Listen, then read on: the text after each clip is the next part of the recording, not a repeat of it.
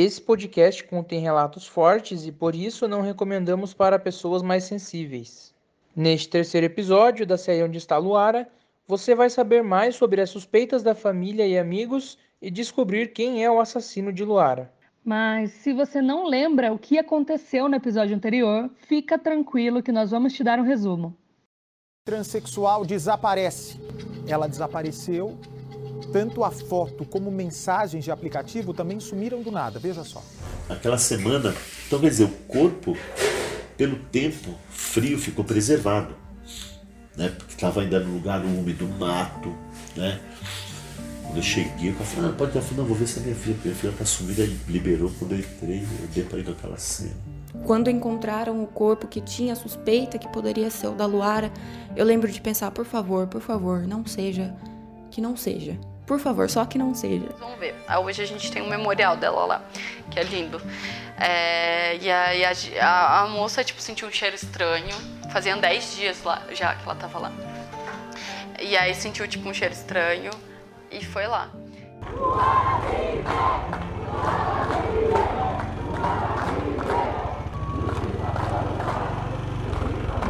Não cheguei a conhecer o Jonathan, inclusive eu não sei absolutamente nada sobre ele. O investigador ele falou assim: ó, se fosse um caso hétero, seria diferente. Mas como assim? Como assim hétero seria diferente? Meu nome é Kali Momesso. E eu sou Nicole Anunciato e a gente vai te contar quem matou Luara.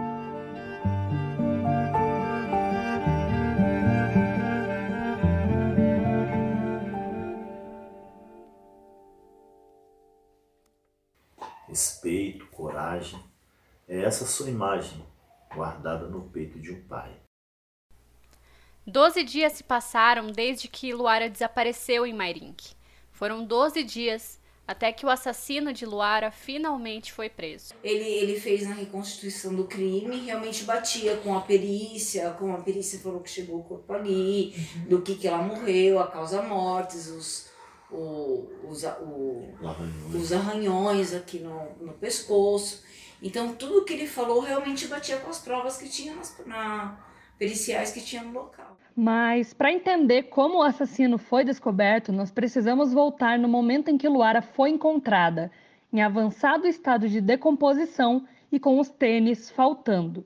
Luiz, pai de Luara, reparou nesse detalhe e naquele momento achou muito estranho, porque esse foi um presente dele para a filha. E daí, na época, você entrou em contato com os amigos, com o Jonathan, para saber onde ela estava? Entrei em contato com ele. Um dia antes de achar o corpo, eu encontrei ele. E ele estava com o tênis dela.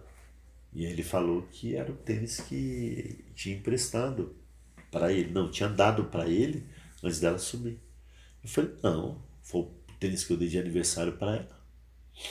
Aí enquanto eu subia na Unimed para entregar o atestado, quando eu voltei ele já não estava mais. Eu falei, ele se entregou agora. Aí não vi até o dia seguinte. Eu sabia onde ele estava porque ele tinha falado que ele estava no hotel Vila Maior. E ele estava com o cartão dela. Na época dos acontecimentos, o Jonathan Richard, namorado da Luara, parecia um dos mais abalados pela morte dela. Durante todo o tempo das buscas, o Jonathan compartilhava os posts com a hashtag Onde está Luara nas redes sociais e chegou até a entrar em contato com a imprensa e alguns famosos na internet para tentar encontrar a jovem. Antes de ser preso, Jonathan conversou com a nossa produção. Depois que eu me despedi dela, né? Aí eu fui embora. E depois disso, umas 10 horas, alguém me ligou de um número desconhecido. É. Aí eu até achei que era o meu pai, porque ele que faz isso comigo pra eu não saber o número dele. Aí ela era Luara. Ela falou que ia ficar um pouquinho mais na praça. Nossa, eu falei, Luara, você não conhece o pessoal? Vai para casa, por favor, vai para casa. Aí ela falou, ah, não, fica na sua que, que da minha vida cuido eu. Ele prestou vários depoimentos à polícia. Em todos, afirmava que se despediu da Luara na Praça Kiko e Chico e que não viu ela desde então. Ele disse também que tinha pego um ônibus nesse dia para São Roque, a cidade vizinha, e em seguida para Itapevi, onde morava. Peguei o ônibus de São Roque, de Mairink para São Roque e de São Roque para Itapevi. A versão do Jonathan de que teria ido embora aqui da praça de ônibus e sozinho começou a ruir quando os policiais localizaram uma testemunha. Era um dos jovens que conversaram com a Luara na noite do dia 10 de agosto. O que a testemunha contou para os investigadores era exatamente o contrário do depoimento do Jonathan. A testemunha garantiu que o Jonathan e a Luara saíram daqui juntos. E mais, os dois já haviam discutido. O que a polícia descobriu é que o Jonathan não aceitava o fim do relacionamento. E mais do que isso, estava desesperado, já que não teria mais onde morar. Emily contou pra gente que no dia em que Luara foi encontrada morta, o Jonathan voltou para casa da jovem e dormiu no quarto dela. Gente, você nunca acreditaria que uma pessoa daquela era capaz de fazer, sabe? é muito estranho a gente conhecer um assassino assim na frente da gente, Ninguém sabe? Espera, na verdade. Nossa, eu nunca ia esperar, porque você vê um rapaz bonito, novo, ele tinha acho que 18 anos. Isso deve ter acontecido umas 4 horas da manhã, duas horas, sei lá, por aí, foi de madrugada. Eu não tenho certeza, eu acho que o pai dela estava em plantão, né? Ele é enfermeiro, trabalha no hospital. E aí o Jonathan chegou, pulou a janela e dormiu no quarto da Luara ainda, depois de tudo que aconteceu. E aí o pai dela, tipo, viu que ele tá, tipo, a porta estava trancada e falou: ah, não, deve ter chegado de rolê tarde e dormido, tipo, aí foi trabalhar, nem tchum. E depois saiu. Entendeu? Tipo, absurdo, ainda dormiu lá dentro, no quarto da namorada da noiva que tinha acabado de assassinar, sabe?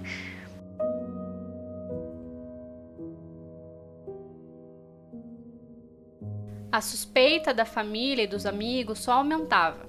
E a gota d'água foi quando descobriram que o Jonathan estava hospedado em um hotel em São Roque usando o cartão de crédito da Luara, com o nome dela antes da transição, Lucas. O Luiz, desconfiado, marcou de encontrar com o Jonathan para que eles pudessem sair pela cidade distribuindo cartazes. Como ele aceitou, não só o pai, mas todos os amigos de Luara foram no encontro do principal suspeito. O Luiz acionou a polícia para que acompanhasse até o local onde ele estava hospedado. Um grupo de amigos da Luara filmou a saída do Jonathan do hotel até a viatura que esperava por ele no meio da rua para seguir até a delegacia. Assassino! Vida Deus importa o seu lixo! Assassino! Assassino! Justiça pro Luara! Assassino! Assassino! Era uma tarde de sábado quando Jonathan Richard Moreira, de 18 anos, finalmente foi preso e confessou o crime à polícia. Na época, o Jonathan disse aos policiais que, na noite dos acontecimentos, ele teria ingerido bebida alcoólica e cheirado cocaína. Sem dar detalhes do motivo, disse que discutiu com Luara e que lembrava apenas da namorada ter dado unhadas nele. Em seguida, ele matou a jovem e arrastou a Luara até a área de mata, onde o corpo dela foi encontrado. Com a confissão, a polícia e a justiça expediram um mandado de prisão contra o Jonathan. As iniciais L e J, que um dia foram uma declaração de amor escrita na batente da porta do quarto de Luara, também estavam presentes em uma tatuagem no pulso do Jonathan, que ele teria feito um dia após matar a namorada. Ele fez uma tatuagem no dia seguinte, não foi em homenagem a ela? Tinha, tinha feito, eu acho que foi uma lua, né?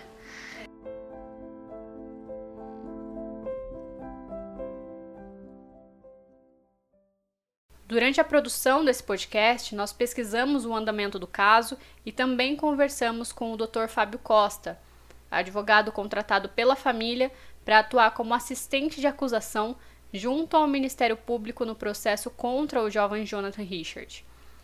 Ele nos explicou sobre o início do inquérito policial e as alegações do acusado. É, a acusação dele, que veio na denúncia oferecida pelo Ministério Público, é, de homicídio duplamente qualificado. E as qualificadoras é, é a asfixia mecânica e o meio que impossibilitou a defesa da vítima. Então, é um homicídio duplamente qualificado. É um crime doloso contra a vida, é um crime que é julgado pelo, pelo Tribunal do Júri, uma pena inicial de 12 e ao final uma pena de 30 anos. E na delegacia, quando ele ainda era apenas um suspeito de ter praticado o crime, ele deu um depoimento até que um pouco extenso na delegacia, contou que era um, um eles tinham um relacionamento é, saudável, sem brigas, há cerca de sete meses. Mas, diante das provas colhidas dentro do inquérito policial, chegou-se à conclusão de que o Jonathan, de fato, era o autor é, do homicídio. Após 13 meses em que o processo corria, o advogado avaliou que o fato de Luara ser uma mulher trans não se tornou um agravante do crime. Não há transfobia, até porque ele aceitou um relacionamento com a Luara sabendo que ela era transexual. Então não há qualquer espécie de repúdio ao gênero aí, tá? Não há incidência é, é, da transfobia, não há incidência de um agravante é, contra, contra a, a natureza sexual dela, nenhuma. Segundo o governo federal, o artigo 7 da Declaração Universal dos Direitos Humanos ressalta que todos são iguais perante a lei. E sem distinção, tem direito à igual proteção da lei contra qualquer discriminação que viole a presente declaração e contra qualquer incitamento a tal discriminação. Infelizmente, não foi isso que o Luiz sentiu durante as investigações do desaparecimento da Luara. Para ele, houve negligência pelo simples fato de ela ser uma mulher trans. O investigador ele fala assim, ó, se fosse um caso hétero, seria diferente. Eu falei, como assim? Como assim hétero seria diferente? Sabe? Uhum. E eu, eu falei, meu, você tá. Olha, você tá pensando de uma forma bem errônea. Você como policial, entendeu? Aquele que faz a justiça. É a justiça. Sabe? Proteger a concepção de pessoas. Eu vou cuidar com a concepção de pessoas ah, porque é negro não vou cuidar, porque é homossexual não vou cuidar. Ah, porque é gordo, porque é magro, porque é esse aqui não. Vou cuidar todos como ser humano. Exatamente. Pelo 13º ano consecutivo, até 2021, o Brasil é o país que mais mata transexuais no mundo inteiro, segundo a Associação Nacional de Travestis e Transsexuais. Apesar do caso de Luara Redfield não ter sido considerado um crime de transfobia, é preciso entender o contexto vivido por essas pessoas que são marginalizadas pela sociedade. Quantas vezes você já viu na internet, na televisão ou no jornal casos de pessoas trans mortas no país? Afinal, há dados que são importantes de divulgar. E de acordo com uma matéria publicada no Correio Brasiliense, a cada 10 pessoas trans assassinadas no mundo inteiro, 4 são no Brasil.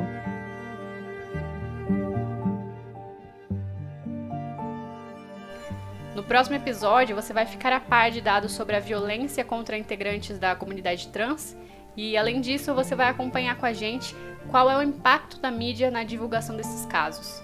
Será que os jornais mais ajudam ou atrapalham as investigações da polícia? Nos próximos episódios. Certamente a marginalização da, das pessoas LGBT, o preconceito social, né, discriminação que é decorrente desse preconceito, faz com que pessoas LGBT se identifiquem nesse lugar de um cidadão inferior e achando que aqueles e aquelas que tratam bem né, estariam fazendo um favor, é, aceitando quaisquer situações sem revidar.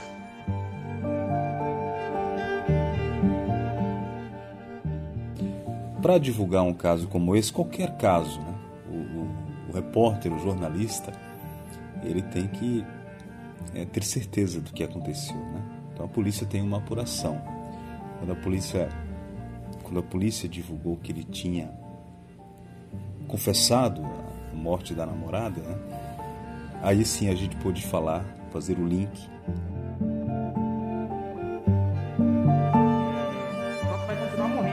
Enquanto vocês continuarem andando com pessoas erradas, com, com noia, é, com bandido, vai continuar morrendo. Porque essa que morreu de lá do Vitória, ela tava com cara errado, com noia. Tem gente ruim, Rodrigo? Eu não sei se você conhece a, o mundo. Mas tem gente ruim em todos os lugares. Todos. Sim, mas vocês não eu podem fazer... sou, Eu tô falando... Vocês não podem fazer de vítima. Rodrigo, eu estou falando. Vocês não podem fazer de vítima, entendeu? Questão de ordem. Ninguém tá se fazendo de vítima nesse plenário. Vocês estão se fazendo de vítima sim. Ninguém tá se viu? fazendo de Eu quero ver se Isso você... Viu? Se você é tiver... a LGBTfobia. É, não é Isso não, não é é não. LGBT. Viu? É, Vou suspender a sessão. Presidente. Senhores,